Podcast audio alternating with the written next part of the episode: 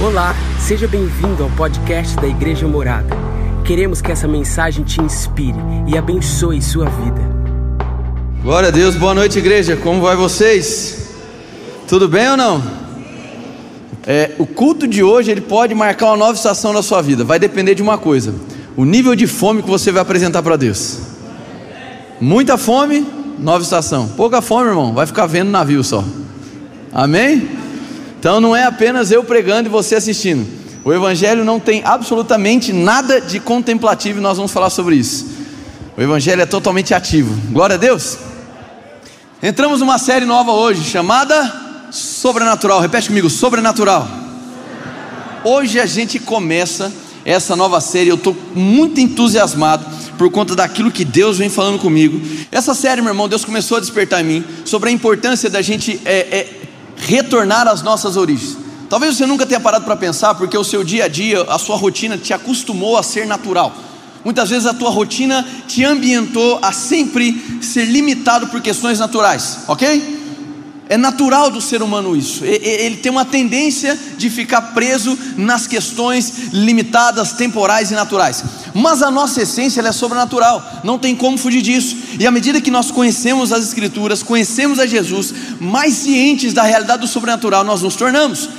E muitas vezes a gente se acostuma, mesmo dentro da igreja, a ter uma ideia do sobrenatural apenas como lapsos do sobrenatural interferências divinas, onde em alguma conferência, em algum culto, algo acontece que chama a nossa atenção, que vai além do que a gente está acostumado, mas depois aquilo passa e a gente volta para a rotina habitual. Né, o, o, dia a dia normal, fazendo as coisas, etc. Sempre né, tendo aquele relacionamento com o dinheiro e ele tentando influenciar suas decisões em muitas coisas. Mas nós temos que voltar à nossa essência, e a nossa essência é essencialmente sobrenatural. Quantos podem dizer amém? Glória a Deus.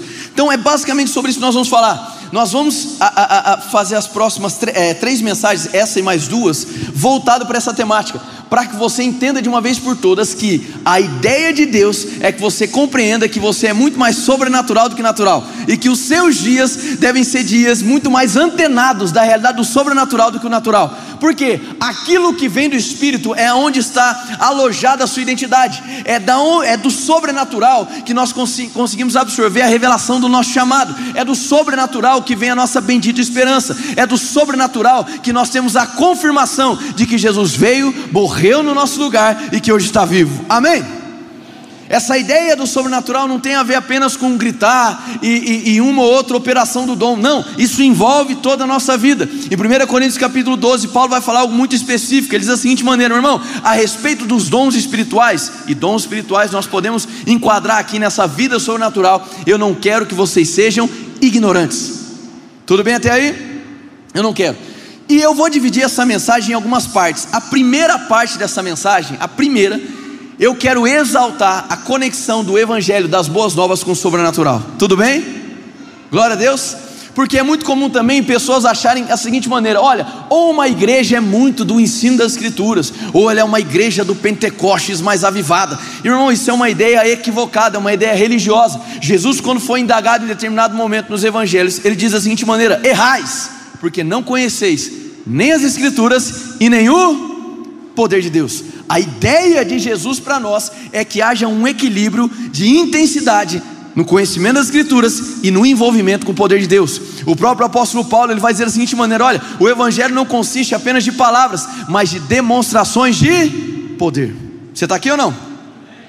E especialmente essa primeira parte da mensagem, eu quero enaltecer o Evangelho. Por quê?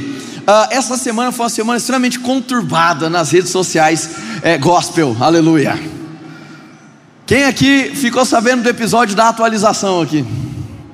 Muito bem. Uh, enfim, eu não estou aqui para aleluia. Mas eu estou aqui para defender o Evangelho, porque ainda essa semana, é, ontem, a gente teve um momento muito importante para a história do Evangelho no mundo. Foi comemorado 503 anos da Reforma protestante, olha só que lindo, irmão. Sei lá pensando, comemora ou não Halloween, comemora ou não Halloween. E Deus está falando, comemora a reforma protestante, comemora a reforma protestante. Amém? 503 anos da reforma protestante, e eu quero fazer dessa primeira parte do, do, da mensagem uma defesa do Evangelho, um enaltecimento do que o Evangelho promove. Então, há 503 anos atrás, um dos participantes de um monastério, né, eh, da doutrina católica, chamado Martinho Lutero. Então ele fica indignado, ele fica inconformado com, os rumos no qual o catolicismo romano é, estava se direcionando. Então, justamente há 503 anos atrás, ele prega 95 teses na igreja de Wittenberg. E dentro dessas 95 teses, ele estava questionando várias questões sistemáticas de domínio da igreja católica muitas coisas, muitas coisas. Ali ele enalteceu a figura das Escrituras, ele enalteceu que apenas a Deus nós devemos dar glória, ele enalteceu a importância da graça, ele enalteceu a importância da fé. Obviamente, irmão, com o tempo ele foi excomungado, depois ele vem se casar com Catarina, que foi importantíssima para esse período de reforma, e outros grandes reformadores foram se levantando. E meu irmão, o motivo daquela reforma era que a veracidade das Escrituras, que a autenticidade das Escrituras fosse preservada e que o acesso das Escrituras fosse a toda a humanidade. Amém?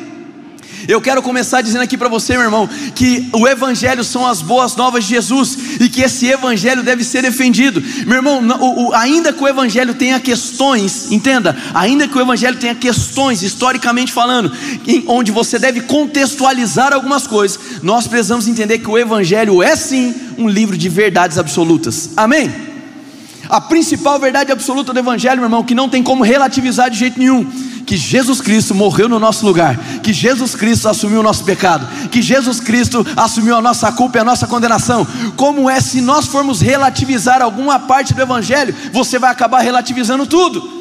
E não tem como relativizar a verdade absoluta mais importante para as nossas vidas. O Deus que se fez homem, caminhou entre nós, Ele provou de, de identificação plena, Ele nos substituiu, Ele se fez maldito no nosso lugar, para que hoje você fosse feito a justiça de Deus aqui na terra.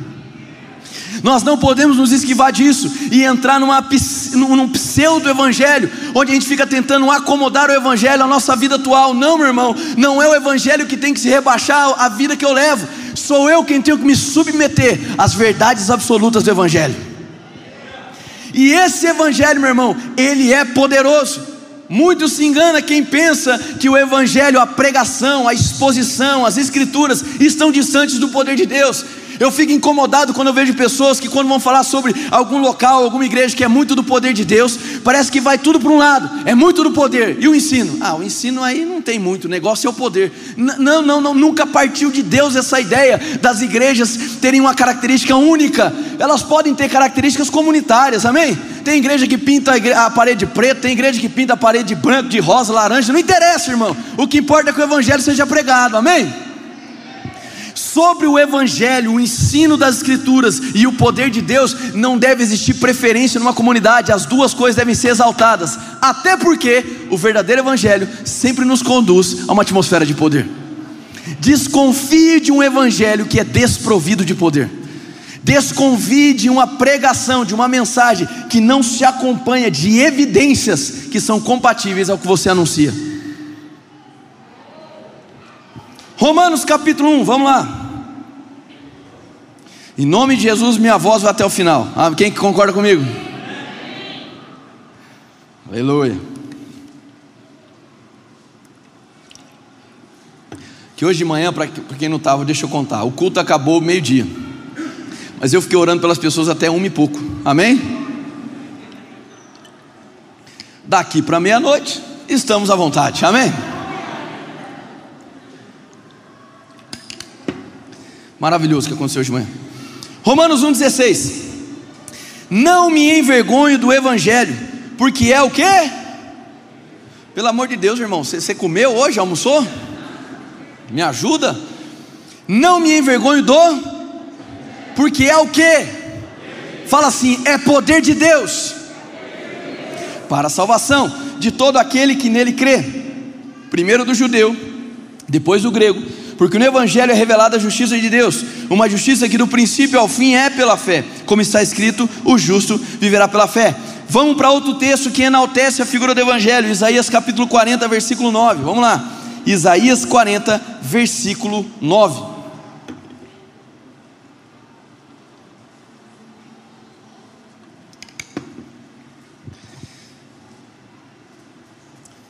Isaías 40, versículo 9 diz da seguinte maneira: você, quem chegou lá, diga amém. Vamos lá então. Você que traz as boas novas a Sião, suba num alto monte. você que traz boas novas a Jerusalém, erga sua voz com fortes gritos. Erga, não tenha medo, diga à cidade de Judá: aqui está o seu Deus. Sim, aqui não é um momento onde Jesus já estava caminhando, mas aqui estava apontando para o poder que seriam as boas novas que ele carregaria. Meu irmão, deixa eu te dizer uma coisa: são, é através do Evangelho que você é inserido na videira, é através do anúncio do Evangelho que você é envolvido numa atmosfera de poder, é através do Evangelho que o seu coração é limpo e o Espírito Santo passa a habitar dentro dele, é através do Evangelho que você é justificado, é através do Evangelho que você descobre quem você é em Cristo Jesus, é através do Evangelho, meu irmão, que você recebe um novo coração, que você é equipado pelo Espírito. O Evangelho é a porta para o sobrenatural na sua vida. Amém? Nenhuma outra coisa que não o Evangelho de Jesus. Agora presta atenção nisso aqui. A gente leu duas passagens, Romanos 1, 16 e 17, e nós lemos Isaías 40. E eu vou citar para você, para a gente avançar e terminar essa primeira parte da mensagem. Eu vou citar para você 15 características do Evangelho, amém? 15 características. Eu vou ler diretão, irmão, então nem tenta. Eu vou, vou tentar escrever. Na primeira já se perdeu, aleluia. Tá bom? Depois você pega o vídeo lá e você anota um por um, a gente ganha tempo. Mas o evangelho que nós pregamos, ele é um evangelho envolvido em poder, ele é desprovido de vergonha, ele é digno de ser anunciado, ele é uma ponte para a salvação, ele é para todos, ele revela a justiça, ele muda perspectiva e estilo de vida. A beleza no evangelho são boas notícias, ele promove o anúncio da paz, ele aponta para o reino de Deus, ele alcança lugares altos, é uma mensagem corajosa, ele confronta o medo, e esse evangelho deve ser anunciado em fortes gritos com ousadia. Esse é o Evangelho, meu irmão, e posso dizer uma coisa: ele não precisa de atualização, quem precisa atualizar as nossas mentes somos nós, de acordo com o Evangelho. É o que te dá acesso ao poder de Deus. Deixa eu te dizer algo aqui. na antiga aliança, para você que está chegando agora, deixa eu contextualizar. Na antiga aliança, que era o período de Moisés, era um período onde Jesus não havia sido enviado, Jesus não havia sido morto, Jesus não havia ressuscitado. Então era um período de uma aliança inferior. Deus não podia habitar dentro do homem. Era, era, impossível que isso acontecesse, porque o homem, naquele momento, ele carregava uma natureza pecaminosa e não tinha ninguém que pudesse justificá-lo. Então, esse, é, é, é, nessa antiga aliança, Deus, mesmo não podendo habitar dentro do homem, Deus decide habitar em meio ao povo. Quem entendeu?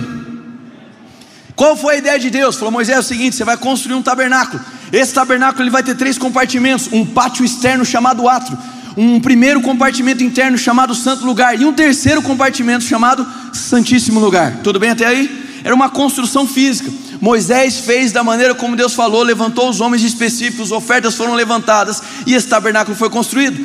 E ali, meu irmão, nesse santíssimo lugar, estava o elemento principal, que era a arca da aliança. A arca da aliança, meu irmão, a representatividade dela para aquele povo na antiga aliança era de que ali ele, ela carregava a presença de Deus. Então o, o, o, povo debaixo daquela aliança não tinha um acesso direto a essa arca, não tinha um acesso direto à presença. Deus estava no meio do povo, não que ele fosse restrito a uma caixa, amém, gente? É uma arca, uma arca física, mas a representação da adoração colocava a arca como elemento central, ali estava a presença de Deus, amém? Muito bem, só que dentro dessa arca tinham três elementos. Quais eram esses elementos? Tábuas da lei, pedaço da tábua da lei dos dez mandamentos tinha o, o, o, maná, que foi a provisão sobrenatural, o pão sobrenatural que caiu no deserto. E terceiro, a vara de Arão, ou bordão de Arão que floresceu, diante de um desafio que foi feito para líderes sacerdotais. A, a, a vara de Arão foi a que floresceu. Vamos lá, irmão, pensa aqui comigo. Uma lei que desce numa pedra talhada, que desce do céu para a terra, isso é natural ou sobrenatural? Hã? Muito bem, uma vara, uma vara de, de, de árvore mesmo, que venha florescer sem nenhum outro elemento natural, é natural ou sobrenatural? Um pão que cai do céu, irmão, é natural ou sobrenatural?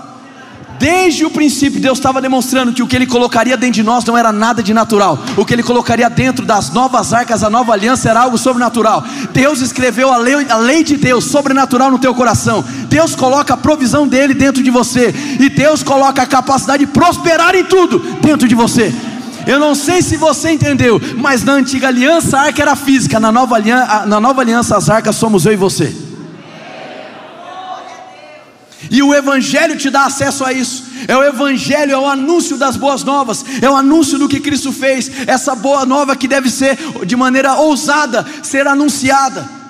esse evangelho que promove o anúncio da paz, então desconfio de um evangelho que é desprovido de poder. Em um dos seus livros, Bill Johnson diz no livro Quando o Céu Invade a Terra: é incomum que um cristão não tenha apetite pelo sobrenatural. É incomum que um cristão não tenha apetite pelo sobrenatural. E é aqui onde a gente vai começar a desenvolver, começar a desenvolver a segunda parte da mensagem. Meu irmão, se nós fomos criados, se a nossa essência é sobrenatural, se o que Deus depositou dentro de nós é sobrenatural, se a maneira a gente descobriu o nosso chamado é uma maneira sobrenatural, se Deus equipa a igreja através de dons espirituais que apontam para o sobrenatural, se a perspectiva que Deus renovou ou te deu a partir do Evangelho, ela é sobrenatural, como é que nós podemos nos acostumar a simplesmente ficar sentado e contemplando as coisas? Vocês estão aqui ou foi embora para casa? Vai para Atos capítulo 1, vamos lá que agora nós vamos começar a rochar. O alvo da mensagem de hoje é você sair com raiva de mim, desafiado. Falando, quem é esse para me jogar contra a parede e me desafiar dessa maneira? Amém? Se você sair daqui falando assim, nossa, que pregador bonzinho, aí não deu certo. É para sair com raiva hoje. Uma raiva boa. Atos capítulo 1, deixa eu contextualizar para você o que está acontecendo em Atos capítulo 1. Isso aqui é um momento muito importante, é, é, é, é, um, é, um, é um ponto de virada na história da humanidade e, óbvio, da igreja. Em Atos capítulo 1, quando o livro começa a ser relatado, ali fala sobre a última conversa de Jesus, nesse intervalo de tempo entre ser ressuscitado e ser assunto aos céus e assumir o trono à destra de Deus. Amém? Nesse período, nesse intervalo de mais ou menos 40 dias, Jesus aparece algumas vezes, interage com os seus discípulos, e aqui é o último momento, é o último bate-papo de Jesus ressurreto antes de ser assunto aos céus. Tudo bem? Qual era o contexto da época? Nós temos aqui o povo judeu debaixo de uma supremacia em termos de império de Roma e cada vez mais desfigurados na sua cultura por conta da cultura grega. Tudo bem até aí? Então um de seus discípulos faz uma pergunta para Jesus, e essa pergunta que é feita, ela é completamente pertinente, meu irmão, com o tempo que eles estavam vivendo. A pergunta é mais ou menos essa: Jesus é o seguinte, diz para nós, você vai restaurar, vai, você vai restaurar o reino a Israel agora? Estou parafraseando. Restaurarás tu o reino de Israel a esse momento? Chegou a hora desse reino ser restaurado, mas a ideia do reino aqui não tem nada a ver com o reino do céu, celestial nem nada a ideia era o que? É, chegou o momento de nós, o povo eleito de Deus, sair desse, desse julgo que nós estamos debaixo do Império Romano. Chegou o momento da nossa cultura parar de ser desfigurada pela cultura grega. Chegou o momento da gente retomar o domínio político, econômico, cultural. É esse o momento. E Jesus fala assim: para, para, para, é mais ou menos assim, vocês não estão entendendo nada. Não cabe a vocês querer saber do tempo e das épocas, das estações, para por aí. Aí Jesus pega e entrega o foco dele para esse tempo. Não que questões, mais uma vez, não que questões no que diz respeito à reforma da sociedade, envolvendo política, economia, etc., não sejam importantes. Amém, gente? Mas Jesus estava interagindo com uma pergunta histórica, contextualizada de um de seus discípulos. Fazia total sentido. Jesus anseia, meu irmão, de fato que nós venhamos a restaurar as cidades em ruínas, em cada monte da sociedade. Amém? Mas ali ele estava falando sobre o povo judeu, sobre esse momento que eles estavam vivendo na história da humanidade, completamente dominados, subjugados pelo império e cultura romana e também desfigurados pela inserção da cultura grega. A pergunta era boa, irmão, fazia total sentido. E Jesus falou assim: não, não, não, não, não, não, não, não é por aí a história. Não cabe a vocês quererem saber os tempos, as estações, não é por aí. Mas, diga mais Agora começa o que Jesus quer falar. Glória a Deus. Versículo 8. Mas receberão poder quando o Espírito Santo descer sobre vocês, e serão minhas testemunhas em Jerusalém, em toda a Judéia e Samaria e até os confins da terra. Quem pode dar um glória a Deus por isso? A ideia de Deus é, é, é mais ou menos assim: ó, tira os seus olhos do que é natural coloca os seus olhos no que vem do alto e é sobrenatural, e através do que é sobrenatural, você muda o que é natural. Quem entendeu agora?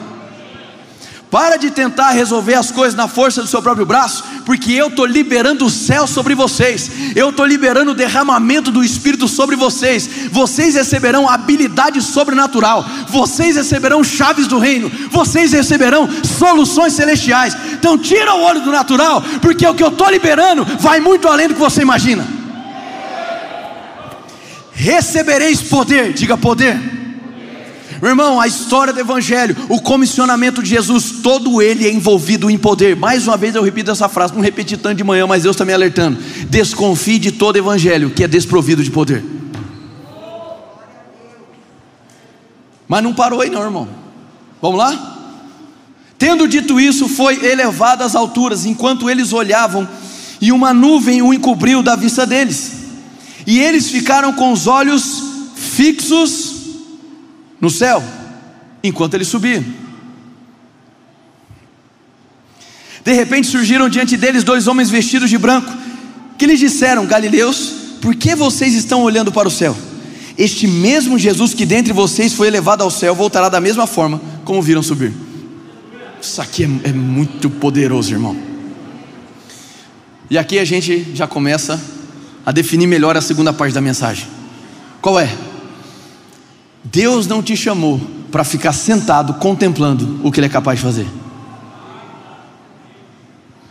Aqui esses dois homens, tudo leva a crer que era uma manifestação angelical, amém? Eles se, eles se deparam com os discípulos, a bem na verdade ali, um bom número de pessoas. Eles se deparam e eles ficam lá. Meu irmão, não dá para condenar os caras, concorda comigo? Eu também faria a mesma coisa. Jesus ressurreto sendo assunto aos céus, não deve ser um negócio, ah, amanhã eu vejo Netflix. Não é assim, irmão, amém? É um negócio que chama atenção, vamos lá. Só que existe uma urgência na mensagem angelical. Você percebe uma urgência, ó, ele acabou de liberar uma palavra sobre ser revestido alto. Ele acabou de liberar uma palavra sobre você invadir o mundo pregando esse evangelho. Acabou de liberar uma palavra sobre o Espírito Santo ser derramado sobre vocês. Então é o seguinte, para de contemplar.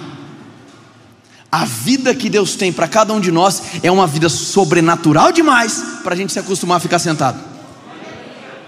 Hoje eu quero, tipo, eu quero promover a sua vida, tomar uma decisão. Que tipo de evangelho você quer viver? Um pseudo-evangelho contemplativo ou o evangelho verdadeiro que é totalmente ativo? Mais uma vez, pela quarta vez, desconfie de todo evangelho que é desprovido de poder. Essa mensagem que é liberada sobre o que vocês estão fazendo? Por que estão mantendo seus olhos fixos? Que eles estão querendo dizer é o seguinte: para de contemplar e começa a agir à altura do que foi entregue. Vocês foram comissionados, foi liberada autoridade sobre a vida de vocês. Vai descer do algo, algo poder do alto, algo poderoso. Não dá para ficar contemplando. Agora, essa ideia de evangelho contemplativo até hoje está no meio da igreja. Meu irmão, o verdadeiro evangelho ele promove em você uma indignação. Você fica indignado com o cenário atual, você fica indignado com indicadores sociais, você fica indignado com o pecado aprisionando as pessoas, você fica indignado, irmão, quando você vê um, um, uma pessoa enferma, você fica indignado quando você vê alguém no leito. Deve crescer, brotar em você uma indignação. Por quê? Porque o comissionamento ao qual você faz parte, realizado por Jesus, ele tem que te estimular a ficar indignado com o que você vê. Primeira coisa é ficar indignado, de apenas ficar sentado. Toda vez que você vir sentar aqui, você tem que olhar para essa cadeira e ficar meio de cara com ela. Falou, vou sentar hoje, mas não se acostume, minha filha. Isso aqui não é para sempre, não. Que eu não vou ficar contemplando, não. Eu não vou ficar esquentando o banco, não. O, a, o, grande convencionamento de Jesus para minha vida é ser extremamente ativo. Então, ó, eu vou sentar em você, minha filha, mas não se acostuma, não. Quem entendeu? Essa indignação tem que brotar. Porque, meu irmão, o que nós recebemos do alto, se não gerar indignação em nós, nós não vamos ver coisas acontecendo. Simples assim. Mas como indignação, pastor? Uma raiva santa. Deu para entender, não? Uma ira que brota. Deixa eu citar alguns fatos da minha vida para você ficar um pouco. Não, tem aqui, tá tudo bem. Aleluia. Até o final do culto eu perco 3 quilos. Aleluia. Em nome de Jesus. Deixa eu citar algumas situações. Para quem não sabe, tem visitante aqui, eu sou médico também. E eu lembro que eu estava lá por 2012, 13, alguma coisa assim, incendiado pelo Espírito. E eu estava num plantão desses pronto-socorro. Eu, eu era estagiário. Tem alguém que faz medicina aqui? Vamos ver? Vamos ver? Obrigado por todos os médicos aí, aleluia. Participação efusiva no culto de hoje. Brincadeira, o irmão levantou a mão ali. E eu estava lá no plantão, estava lá, irmão, estava lá. Estagiário já viu, né? Irmão, estagiário você faz tudo, não adianta. Chegou um paciente, eu estava lá, irmão, per perdido no espaço, tranquilo. E chegou um paciente, esse paciente devia ter 50, eu não lembro exatamente, não lembro qual era o caso dele. Mas passou um pouquinho de tempo ele lá, ele lá na, na, na, na, área vermelha, ele pum, parou, parou, irmão, pá. Parada cardiorrespiratória. Aí, quem que vai reanimar? O estagiário, claro. Alguém já teve a experiência de reanimação? Já, já, não, você reanimou alguém? Alguém já fez isso não? Cansa ou não cansa? É, é a pior experiência da sua vida. Você sai massacrado, parece que você correu 10 km, fez 100 km no supino, parece que você está acabado, irmão. É, cansa demais, você não tem ideia.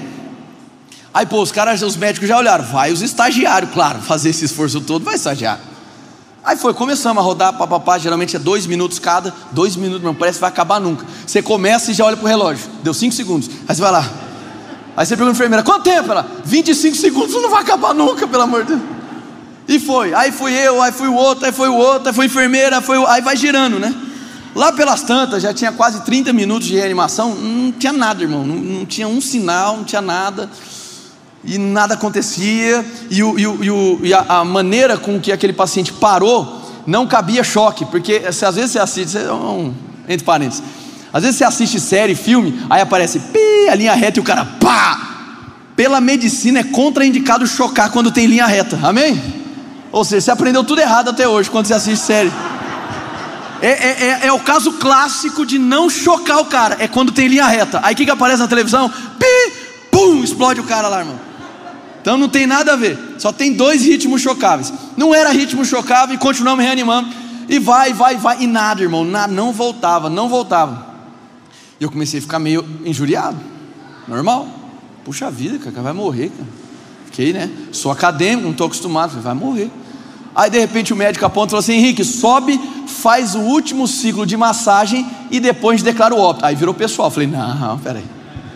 Na minha mão vai morrer? Vai não, irmão. Mas não falei, irmão, pensei alto, também, só pensei.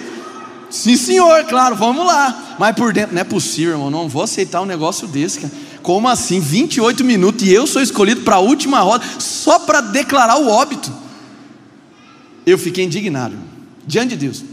Eu fiquei indignado e por dentro, irmão, eu queria verbalizar, mas na época eu não tinha tanta ousadia assim. Mas por dentro eu falava assim: ele não vai morrer, não vai. Na minha mão não vai morrer, não é possível. Então, assim, não era um negócio. Eu, eu já não estava mais com compaixão do cara, eu estava com vergonha de mim mesmo, entendeu? Eu não queria passar por aqui. Falei, não vai morrer, na minha mão não é possível, vai morrer. Como vai morrer na minha mão? Eu por dentro pensando, e vou lá. Aí eu subi e comecei. Vamos, foi os dois minutos mais longos da minha vida, amém? Nisso que eu estou fazendo esses dois minutos, eu estou olhando de maneira periférica e percebendo que estava todo mundo já se ajeitando para tipo assim, Vamos declarar o óbvio. Porque realmente, gente tinha quase 30 minutos, naturalmente falando, não tinha muito o que ser feito. Aí eu comecei, comecei a reanimar. Meu irmão, mas era com tanta força, cada, cada pum, pum, que eu só escutava as costelas. Crec, crec, crec. Acontece, tá, gente? Aí eu só escutava e eu colocando força, força, e mas por dentro uma indignação. Ele não vai morrer, ele não vai morrer. Eu não aceito que ele morra na minha mão, eu não aceito que ele morra na minha mão, eu não aceito que ele morra na minha mão. Por dentro, meu irmão, gritando, quase saía do meu. Ele não vai morrer. Mais ou menos isso. E foi, foi, foi, foi. Quando acabou os dois minutos, eu percebi que alguma coisa tinha mudado. Que alguma coisa mudou. E o pessoal, qual o horário do óbito? Aí nessa hora eu me achei o médico, amém? Porque geralmente o médico ele pega e fala assim: checa pulso. O médico não falou. Aí eu peguei e falei assim: peraí, equipe, checa pulso, amém? Me achei, falei, agora eu vou brilhar também, vamos com tudo. Aí todo mundo parou, falou, realmente é protocolo. Quando foi checar o pulso, o pulso tinha voltado. O cara não morreu. Amém? Glória a Deus.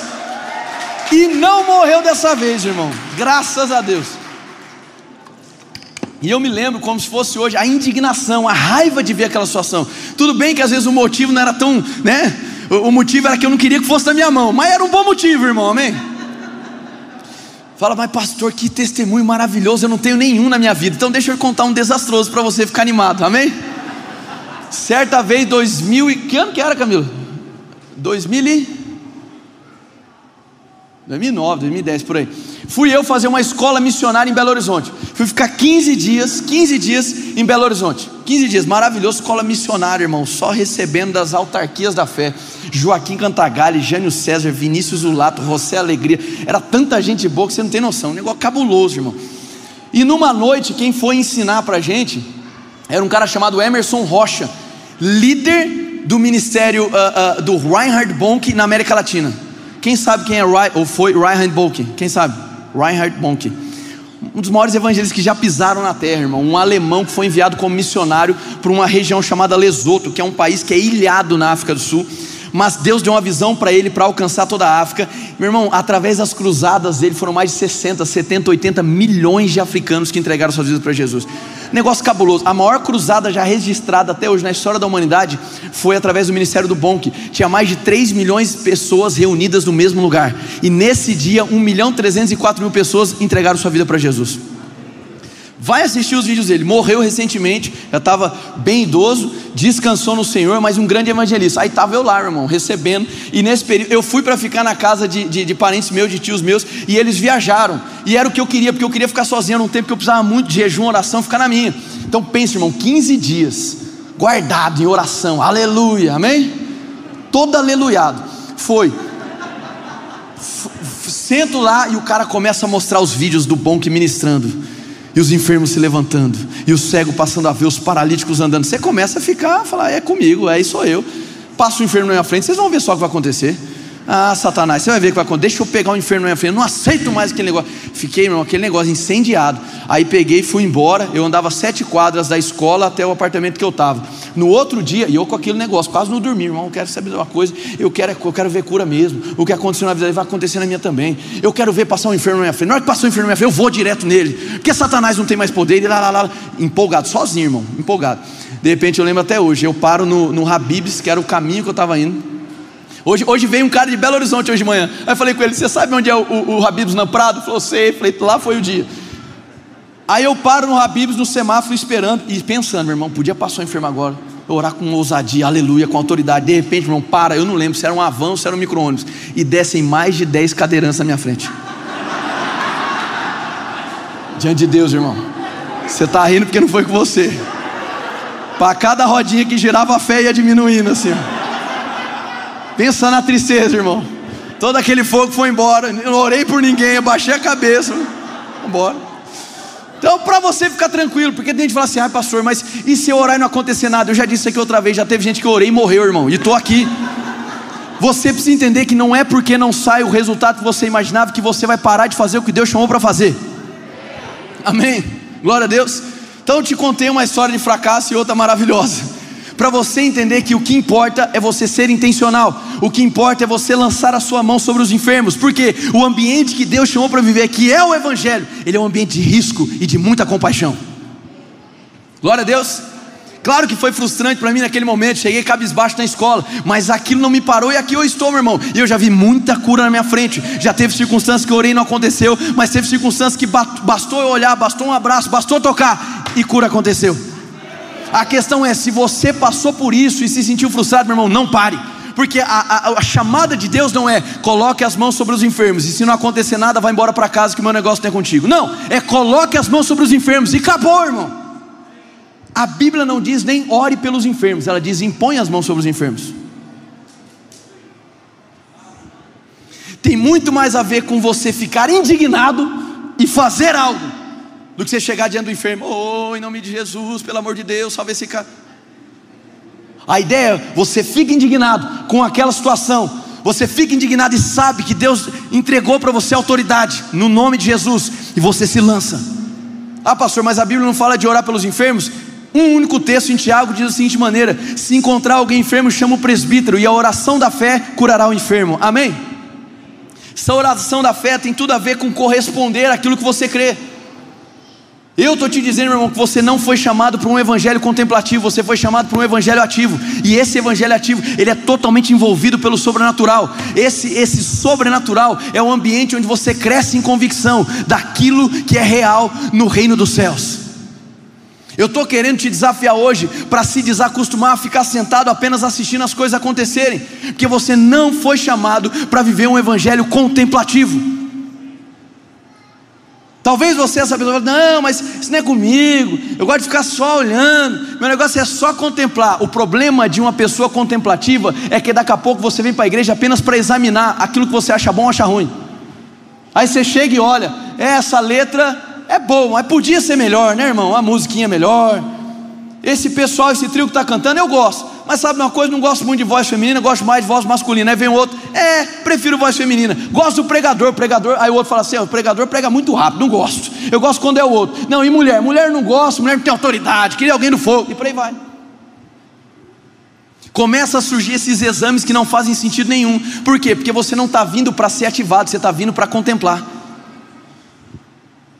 O cristão que vive o evangelho contemplativo, irmão, ele não está ativo no reino, ele apenas está consumindo um, um mercado religioso.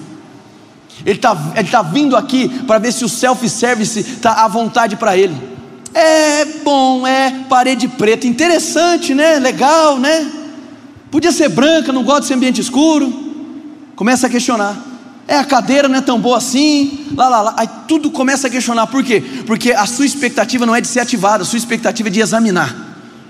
E é claro que biblicamente você deve examinar o que eu prego, mas tome cuidado para não ficar sentado num banco apenas é, como que sendo um professor, querendo tirar nota das coisas. Você foi chamado para ficar indignado, irmão. Você foi chamado para chegar num culto e falar assim: ok, a Bíblia diz que nessa comunhão dos santos, nesse ambiente de unidade, o Senhor faz grandes coisas. Então, sabe uma coisa? Eu vim aqui para receber algo de Deus que eu nunca provei antes. Essa indignação tem que começar a brotar, irmão, tem que começar a acontecer. E isso, quando eu falo, não é apenas aqui para a igreja, é lá para fora também. Ah, pastor, porque é o seguinte: o meu maior tempo é na empresa. Que tal você ser um chefe sobrenatural? Que tal você ser um funcionário sobrenatural? Que tal você ser um empreendedor sobrenatural? Que tal você ser um estudante sobrenatural? Quem é que está limitando o sobrenatural ao culto da igreja? Você foi chamado para viver o sobrenatural. E quando eu falo sobre viver o sobrenatural, eu digo sobre você levar uma vida alinhada com a expectativa dos céus. Deus quer fazer coisas gloriosas através de você. Eu sempre falo para grupo de estudante: ah, irmão, eu, pastor, eu quero começar um grupo lá na faculdade é, é para, é, sei lá, cantar sobre Jesus, falar sobre Jesus. Joia, como que você vai fazer? Ah, eu vou juntar os 10 crentes que tem lá, pegar um violão, eu, eu entro numa sala, fecho a sala, ninguém vai ver a gente, para não escandalizar as pessoas. Balela, irmão, abre essa porta, sai cantando no meio do, do, do corredor, começa a caçar quem está enfermo. Cadê a tia da cantina? Está com dor lombar, deixa eu orar por ela vai orar pelos professores, vai orar pelas pessoas, põe a sua cara a tapa. Você tem que ficar indignado em ver as faculdades como estão, irmão. Hoje em dia o que se diz no Brasil é: faculdades são um cemitério de cristão. Uma obra, irmão, existe uma revolução acontecendo nas faculdades. Então você não pode se acostumar, não, vamos lá, entra na sala, fecha a portinha, a gente toca aqui umas duas musiquinhas, alguém fala dez minutos e vai embora e tá bom. Não tá bom, irmão, isso você faz na igreja. Lá na faculdade, abre essa porta, escancara, vai atrás, é para caçar confusão. Amém? Vai atrás, chega no professor, fala, e aí, tem alguma coisa que eu posso orar? Às vezes o professor vai lá e te dá uma nota baixa. Você fala assim: vem cá, irmão, eu sei orar contra tribulações e demônios, vem cá. Em nome de Jesus eu oro, sai agora, você vai ter uma outra percepção do que eu fiz. Mas deixa eu te, fa te fazer uma pergunta: que confusão, entre aspas, que você tem causado? Meu irmão, viver o evangelho não é esse negócio que você vem para a igreja, fica todo mundo reunidinho, aí vai, vai para o mundo, aí vai lá, aí fica lá quietinho, quietinho, quietinho. É para não escandalizar. Que escandalizar, irmão? O evangelho, a pregação do evangelho é escândalo para aqueles que não conhecem ainda. Amém? Uma vez vieram me questionar, é pastor, porque a gente tem um grupo, era um grupo de faculdade, e, e puxa, tem, tem, tem, tem umas irmãs lá que elas são pentecostal demais. Falei, por que vocês estão achando ruim? Não, porque a gente leva aí, é, é, pô, a gente leva, né? Pessoal que é não crente, aí elas começam a rodear, sapatear, quem sabe? E dá-lhe coisa, e berro, e oração em línguas.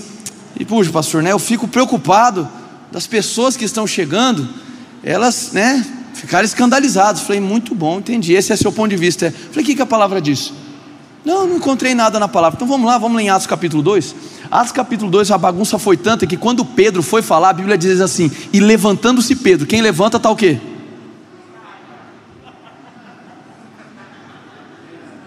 No meio do dia, irmão, cabra deitado no chão, orando em outras línguas, a turma lá, xará, sabe o que aconteceu? O povo saiu correndo escandalizado. Não, não, não, 3 mil almas se converteram. Nunca reprima o sobrenatural com medo de escandalizar as pessoas, porque quando o Espírito desce, irmão, sempre tem um fim proveitoso.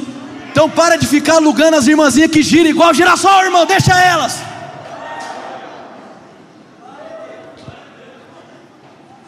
Deixa a pessoa, deixa o menino rodar, amém? Fica alugando, que a pessoa tem uma maneira extravagante. Eu amo os extravagantes, irmão. Amo os extravagantes. Domingo passa, domingo retrasado eu preguei, tinha um bem ali, de manhã, que o Morelli estava pregando, e tinha um outro para algum outro canto. Aí o pessoal, rapaz, você viu o Pentecostal? Eu falei, por mim tinha um em cada canto da igreja, assim, ó. Para ditar o ritmo, amém? É sério. Porque a quem é contemplativo, ele só fica examinando, é delegado de igreja. É, abre a asa demais aí nesse giro aí, viu? Dá para segurar a onda, viu? Cai demais, e por... aí você começa a examinar, você perde, porque quem fica só examinando perde a ação, e você não foi chamado para contemplar, você foi chamado para agir. A vida no sobrenatural, ela faz você ficar indignado até com a cadeira que você senta. Você não se contenta, irmão. Você, você não aguenta. Você fala, eu preciso fazer alguma coisa. Quem aqui está comigo pode dar um glória a Deus? Eu disse que eu quero te desafiar. Desconfie de um evangelho que é desprovido de poder. Todo o comissionamento de Cristo para a igreja envolve a cura dos enfermos, envolve soluções criativas, envolve manifestação do Espírito. É nesse ambiente, meu irmão, que você vai perceber Deus se movendo de uma maneira gloriosa. Ontem nós estávamos aqui na turma do Leb. Eu estava ensinando sobre dimensões da presença, falando sobre a presença de Deus, a onipresença, a presença manifesta e a glória de Deus. E deixa eu te dizer uma coisa. Eu até falei hoje pela manhã. No começo da igreja eu falava, eu falava muito isso para os pastores. Que sempre que a gente ia para a igreja, aqui logo no começo, dois anos e pouco atrás, falava, cara, hoje não é mais um culto não. Hoje Deus vai fazer alguma coisa diferente. Ainda que o nosso coração seja voltado para isso, parece que eu mesmo parei de verbalizar um pouco isso. E já tem alguns meses que eu venho falando para o Senhor: Senhor, eu quero provar de manifestações incríveis da Sua glória. Estou falando a minha oração, amém? Senhor, eu quero ver demonstrações de poder que eu nunca vi. Já vi coisa acontecendo, irmão, umas coisas bem, bem, bem cabulosas. Mas eu quero mais, porque Deus ele vai interagir com a sua fome. E é por isso que eu te disse no começo: se você apresentar sua fome no altar hoje, você vai ver coisas acontecendo que você nunca viu.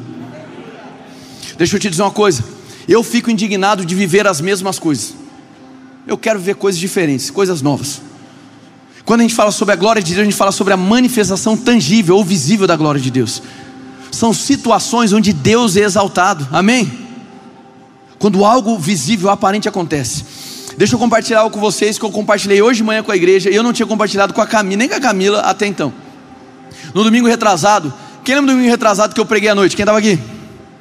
Lembra que foi o, o, o Ribimboca aqui? Lembra que a gente ficou cantando Quero conhecer Jesus uma pancada de vez, até cair a língua. Lembra? Mãe, meia hora cantando Quero conhecer Jesus, quero joia. Eu comecei a falar para os músicos naquele dia, eu falei assim: tira os instrumentos, tira os instrumentos. E a ideia, meu irmão, não é para fazer igual animador de auditório, só as vozes, sabe aquele negócio assim? Não era, é porque eu comecei a ouvir um ruído desse lado, lado esquerdo, aqui onde está a nossa escada rolante sobrenatural, aleluia. Comecei a ouvir um ruído dali. Falei, cara, o que, que é isso? Eu falei, seca os instrumentos, fica só as vozes. Tarararará, e o pessoal continuou, e aquilo aumentou, era um tom diferente. Aí daqui a pouco eu pedi, acho que era, era o Demetrio né, que estava cantando. Falei assim, Demetrio, é, é, é, é, para de cantar, vamos só ouvir as pessoas. Eu estava eliminando o ruído, porque eu comecei a ouvir um negócio diferente. Eu comecei a ouvir, comecei a ouvir, comecei a ouvir, comecei a ouvir. E eu percebia que era um tom diferente do que a igreja estava cantando. E a igreja estava cantando forte, irmão. Quem lembra? Foi um momento poderoso. A igreja cantando forte, valendo, valendo. E começou a ficar muito claro. Depois que ficou claro para mim e Deus falou para mim o que era, aí eu falei: pode quebrar tudo aí, sai cantando, plantando bananeira, faz o que vocês quiserem. Mas aí quando eu consegui discernir, eu falei: uau, Deus está aqui através dos seus anjos. Comecei a ouvir um, um, um, um canto diferente, irmão. Isso não é comum, isso não é sempre que acontece. A bem da verdade, aqui na nossa igreja, acho que foi a primeira vez que eu ouvi. E eu estava ali e, e, ficou muito claro. Quando saiu os instrumentos, saiu as vozes do microfone, eu comecei a ouvir ali. E era só naquele canto. Mas pastor, por que só naquele canto? Não sei, irmão. Pergunta para Deus, amém? Só ouvi daquele lado, você ouviu do outro completo, amém? Eu ouvia daquele lado, eu ouvia daquele lado, e era um tom que saía, não era o tom que todo mundo estava cantando. Falei, uau, manifestações angelicais. Falei, Deus, é por isso que eu pedi. E eu venho pedindo para Deus isso. Falei, eu quero uma igreja molhada no sobrenatural. Senhor, eu não quero liderar uma comunidade que não tem testemunhos para contar. Eu quero, eu quero liderar uma comunidade que tem um, assim, um caminhão de testemunhos para contar. Senhor, eu quero liderar uma comunidade que é indignada de ficar sentada. Senhor, eu quero liderar uma comunidade que fique indignado de ver sonhos e projetos sendo enterrados. Eu quero liderar uma comunidade, meu irmão, que tenha raiva santa o tempo todo. Quem aqui está entendendo? Foi uma das manifestações que aconteceu recentemente. Muitas coisas têm acontecido aqui, glória a Deus, mas eu sou insaciável. Eu tenho falado com Deus, Deus, eu quero ver é, é, circunstâncias da sua glória que eu nunca vi. Quem aqui está me entendendo? E se todos nós começarmos a vir para os cultos, ou para os ajuntamentos, ou no seu quarto no secreto, com essa expectativa, você vai começar a ver coisas que você nunca viu. Vai começar a provar de coisas que você nunca provou. Para quê? Só para mim? Não é só para você, meu irmão. As dimensões da presença, quando são reveladas, elas alimentam a nossa consciência a respeito de Deus. Amém? Então eu não consigo vir para um culto, eu não consigo irmão, cantar o que a gente cantou hoje. E simplesmente falar assim, tá ok, vai ser mais um culto regular. Não vai, olha o que a gente estava cantando. Deixa o céu. Se a gente canta isso e senta para contemplar, a gente está sendo hipócrita, a gente está sendo incoerente com, a, com o que a gente está cantando. Olha o que a gente está cantando, irmão. Olha o que a gente está cantando. Deixa o céu descer, deixa o céu descer. Não que Deus esteja segurando os céus, amém? Mas é um canto que está querendo dizer o seguinte: nós queremos viver novas experiências com os seus céus, nós queremos nos mover com os seus céus, nós queremos provar do seu sobrenatural. Quem aqui está me entendendo? Faça da canção que você libera através da sua boca. Faça isso uma verdade fundamental para você. Eu quero viver o que eu estou cantando. Eu não aceito viver algo que não seja o que eu estou cantando. Eu creio, meu irmão, que o Ministério de Música eles oram para colocar as canções aqui. Quem crê dessa maneira? É assim que acontece. Não é um negócio assim, olha, eu vi o hit do verão, vamos colocar. Não é assim. Eles oram. Hoje eles cantaram a música aqui, a última, Faz Chover. Quantos anos tem essa música? Amém? Quem conhece o Faz Chover? Tem 30 aninhos nas costas aí, irmão. Não se esconde, não. Começaram a cantar Faz Chover. Uau! Isso vem debaixo de inspiração. Então nós precisamos ficar antenados no que é cantado. Poxa, uma música como essa, deixa o céu descer. Peraí, eu não estou provando de céus na minha vida. Eu não estou provando de algo sobrenatural na minha vida. Então, peraí, eu quero. Deixa eu canalizar a minha indignação. Senhor, eu quero provar dos seus céus. Senhor, o que eu estou cantando, eu quero viver. Senhor, o que eu estou declarando, eu quero agora. Viver no sobrenatural é viver constantemente com fome diante de Deus. E aí você vai perceber, irmão, que você vai se lançar diante de circunstâncias. E quando eu falo sobre se lançar, não é apenas sobre pessoas que estão enfermas, tem outras situações. Talvez o seu cenário familiar não seja o melhor de todos, talvez sua situação financeira, a situação da sua empresa, sei lá, irmão. Mas você começa a ficar indignado: não, não, não, não, não. Jesus morreu no meu lugar, ele assumiu toda a maldição, aquilo que me prendia já não me prende mais. Eu tenho liberalidade no espírito, para onde eu colocar minhas mãos ali florescer. Eu tenho liberalidade no meu espírito de ser quem Deus me chamou para ser. Eu tenho liberalidade no espírito de manifestar, conforme a vontade do espírito, os dons dons que Ele tem para mim. Isso vem de indignação, não vem de contemplação. Quantos podem dar glória a Deus? Agora eu vou para a última parte para a gente encerrar, porque a gente vai ceiar hoje também, viu irmão? Última parte, não é tão longa, mas é muito importante para a gente fechar isso aqui. E tem tudo a ver com chuva, amém? Irmão, eu, eu tenho falado com Deus, eu quero provar de uma chuva aqui dentro desse auditório. E não tem nada a ver com encanamento, aleluia. Quero provar de chuva aqui dentro, diante de Deus. A palavra de Deus usa diversos simbolismos para falar sobre o Espírito Santo, amém? E um dos que eu mais gosto é quando fala sobre chuva. Olha só o que diz aqui, Levíticos 26, 4. Se vocês seguirem os meus decretos e obedecerem aos meus mandamentos e os colocarem em prática, eu lhes mandarei chuva na estação certa. Isso aqui é muito poderoso. E a terra dará sua colheita e as árvores do campo darão seu fruto. Olha só esse aqui outro. Salmo 147, versículo 8: Ele cobre o céu de nuvens, Ele concede chuvas à terra e faz crescer a relva nas colinas. Diga assim: Deus dá chuva na estação certa. Joia. Estamos falando sobre chuva, estamos falando sobre fome, estamos falando sobre o sobrenatural, estamos falando sobre intervenções divinas, se tornando algo comum para as nossas vidas. A mensagem de hoje está te convidando a levar um estilo de vida sobrenatural e não apenas ter alguns focos de sobrenatural. Deus está te chamando para ser sobrenatural, individualmente, na sua família, onde você trabalha e aqui na igreja. Alguém muito atento à realidade do Espírito e sabendo que a realidade do Espírito se sobrepõe à realidade natural. É disso que eu estou falando. Existe um texto, na verdade, um capítulo todo, em 1 Reis, capítulo 18. Quem está familiarizado? Que é o capítulo monumental, onde Elias derrota os profetas de Baal. Quem está quem tá ligado nisso? Vamos contextualizar para quem não conhece. Elias foi um profeta de Deus levantado na antiga aliança. Então não é um tempo ainda onde Jesus já havia vindo, morrido ressuscitado. E Elias é um dos profetas mais emblemáticos de toda a história bíblica. Amém? Alguém que se movia em grande poder. E naquele tempo, no tempo de Elias, o rei era Acabe. E ele basicamente, entre aspas, se deixou seduzir pela idolatria. E todo aquele povo de Deus foi corrompido por isso. Então, a cultura que tinha Deus como centro retirou Deus como centro. Ele já não era mais o centro daquela comunidade, daquele povo. E a idolatria tomou lugar. Muito bem, o que, que acontece a partir daí? Acontece que em, em 1 Reis capítulo 18, versículo 1, eu quero que você vá lá.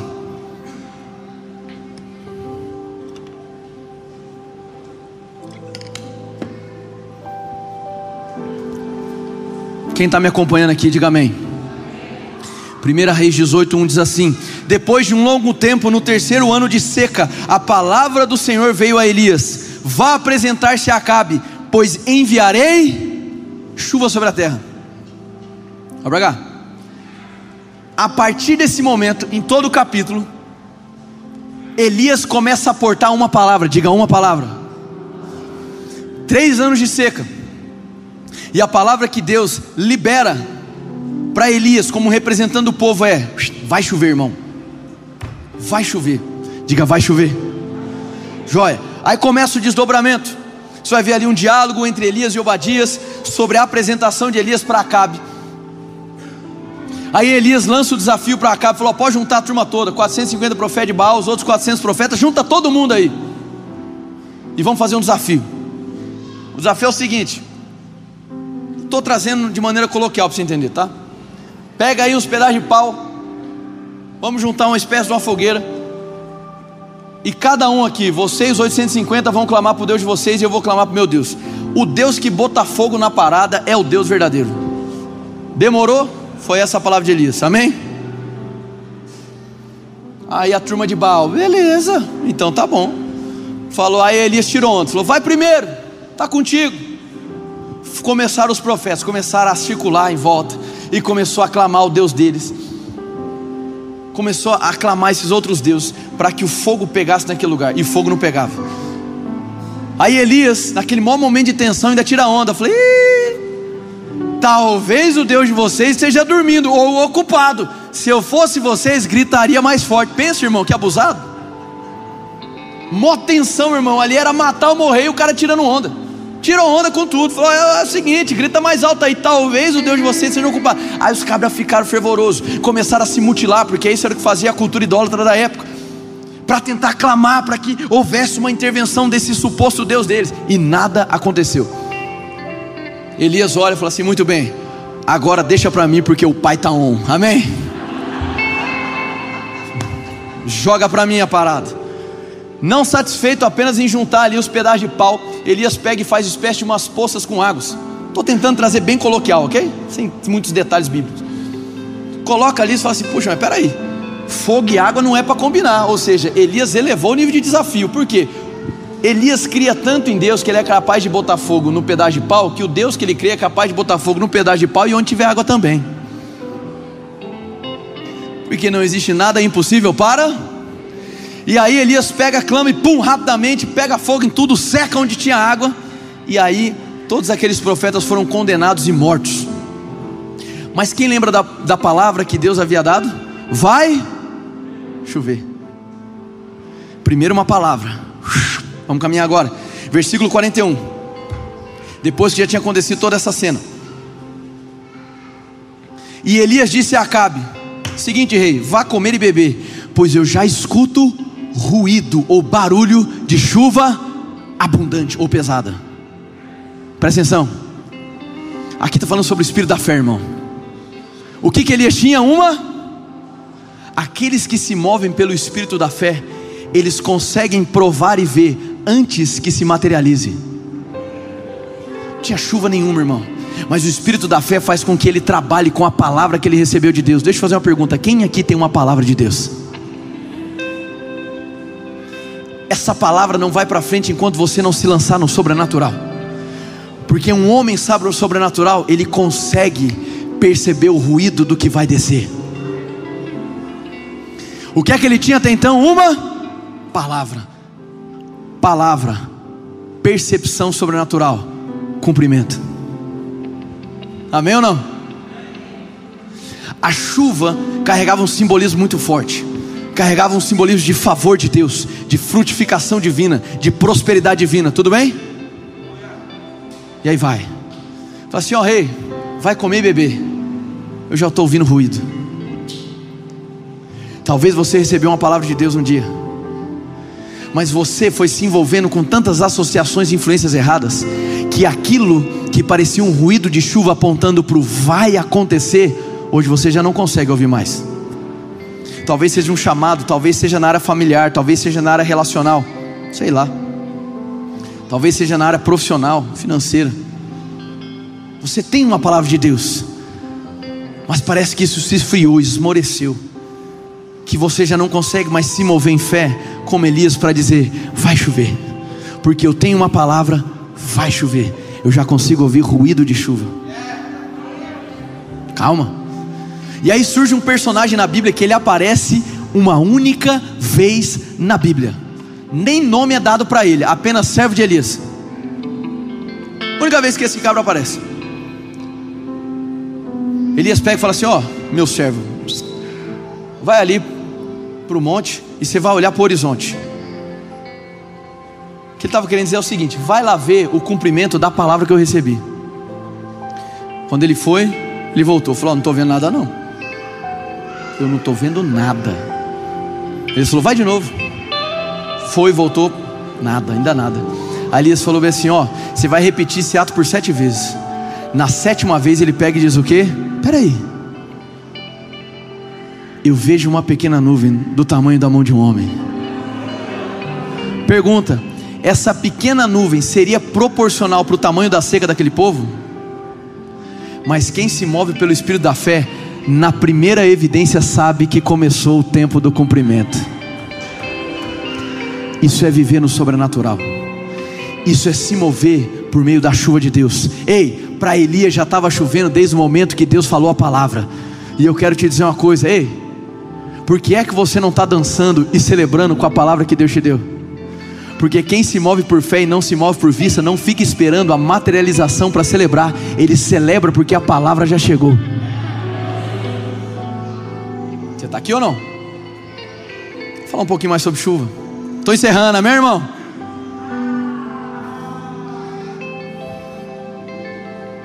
Vamos que vamos. Até meia-noite, já falei. Diga chuva. Em vários textos nas escrituras, vários irmãos, vários, vários, vários. Oséias, Zacarias, Deuteronômio, Jeremias, Joel, um monte. Vai falar sobre dois tipos de chuvas. Joel capítulo 2, versículo 23 vai falar, isso antecede a profecia de Joel de 2:28 que vai falar do derramamento do espírito, amém? Antecede. Joel 2:23 vai falar sobre dois tipos de chuva que seria derramado. Isso é uma mensagem profética. A chuva temporã e a chuva serôdia. Os irmãos da EBD sabem, na ponta da língua. Em algumas versões você vai, você vai ver ali chuvas do outono e chuvas da primavera. Diversos momentos da palavra de Deus você vai ler isso. Teologicamente falando, existem algumas divergências sobre o tempo em que essas chuvas foram lançadas. Ok? Eu não estou aqui para debater esse ponto de vista teológico. É, no início da história do pentecostalismo, levantou-se um movimento chamado Movimento da Chuva Seródia, onde eles acreditavam que aquele primeiro derramamento do Espírito em Pentecostes foi a chuva temporã e que haveria um último derramamento exclusivo e específico que seria a chuva serôdia. Até dentro de, de, de denominações milenares pentecostais seculares, como é, é, Assembleia de Deus, esse tipo de seita foi rejeitado, esse movimento. Eu não estou aqui para debater quando vai ser. Que eu quero pegar aqui é o conceito das chuvas. Tanto no grego quanto no hebraico, a chuva temporânea e a chuva serôdia apontam para a mesma coisa. Qual é? A chuva temporã eram as primeiras chuvas e elas eram lançadas para a germinação. Então elas preparavam o solo para que a semente fosse germinada. Quem entendeu aqui? Lança a semente, essa primeira chuva era para esse primeiro ato. Semente lançada, chuva desce. E ela ajudava a germinar. Se não caísse essa chuva, o solo seria seco demais para que houvesse uma germinação. Deu para entender? Já a segunda chuva, a chuva serôdia, era uma chuva de outono. Para que é que ela servia? Ali já estava germinado, ali era a fase final, pré-colheita. Era a chuva que iria fazer com que fortalecesse o processo de frutificação.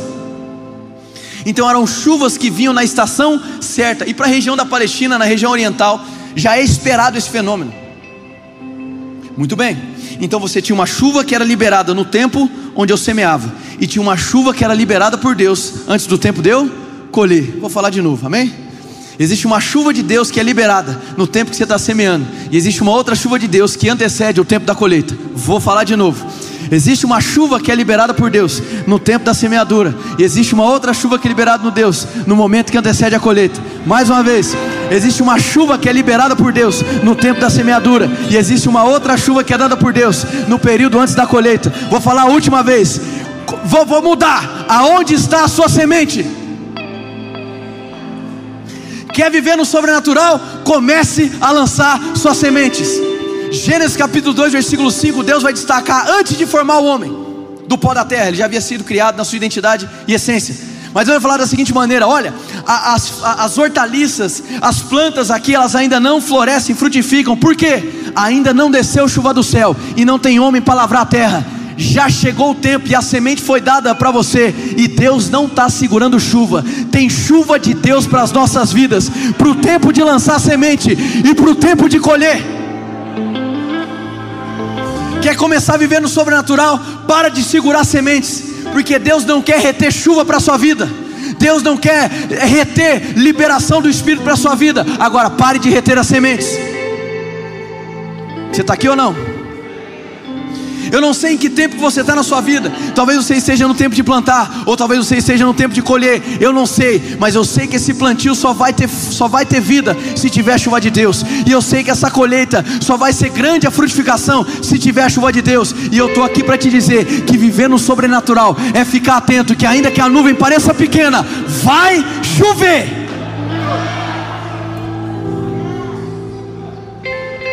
Se você tem uma palavra de Deus, meu irmão, por que é que você está segurando as sementes?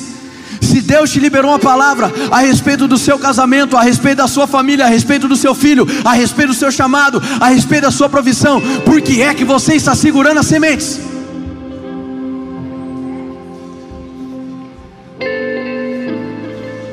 Tem chuva, meu irmão. Tem chuva de Deus para nós. Em que fase que você está da sua vida? Talvez você esteja na fase de lançar semente, ou talvez você esteja na fase próximo da colheita. Que tal você começar a interagir com a chuva de Deus? Essa ideia original desde Gênesis, ei, não é dependendo apenas da força do seu próprio braço, mas é sempre dependente da chuva que vem do céu. Ah, pastor, mas sabe de uma coisa? Eu sou novo demais, eu sou velho demais para esse negócio de sobrenatural, esse negócio de semente, esse negócio de chuva. Ah, é? Então deixa eu te dizer o que vem depois de Joel 2,23, vem Joel 2,28, que diz da seguinte maneira: E nos últimos dias derramarei do meu espírito sobre crianças, jovens e velhos. Pegou os extremos de idade para você não se excluir do mover do espírito. E tem mais: o velho teria sonho, não me interessa a sua idade, chegou o tempo de sonhar. Ah, mas é que eu, eu, tenho pouco tempo de igreja, meu irmão. Isso aqui é o movimento do Espírito. Isso aqui não é, não é, é, é serviço público. Você não é promovido por tempo de carreira, você é promovido por fidelidade. Tenho sete anos de igreja, agora eu posso orar pelos enfermos. Não, irmãos, podia orar desde o primeiro dia.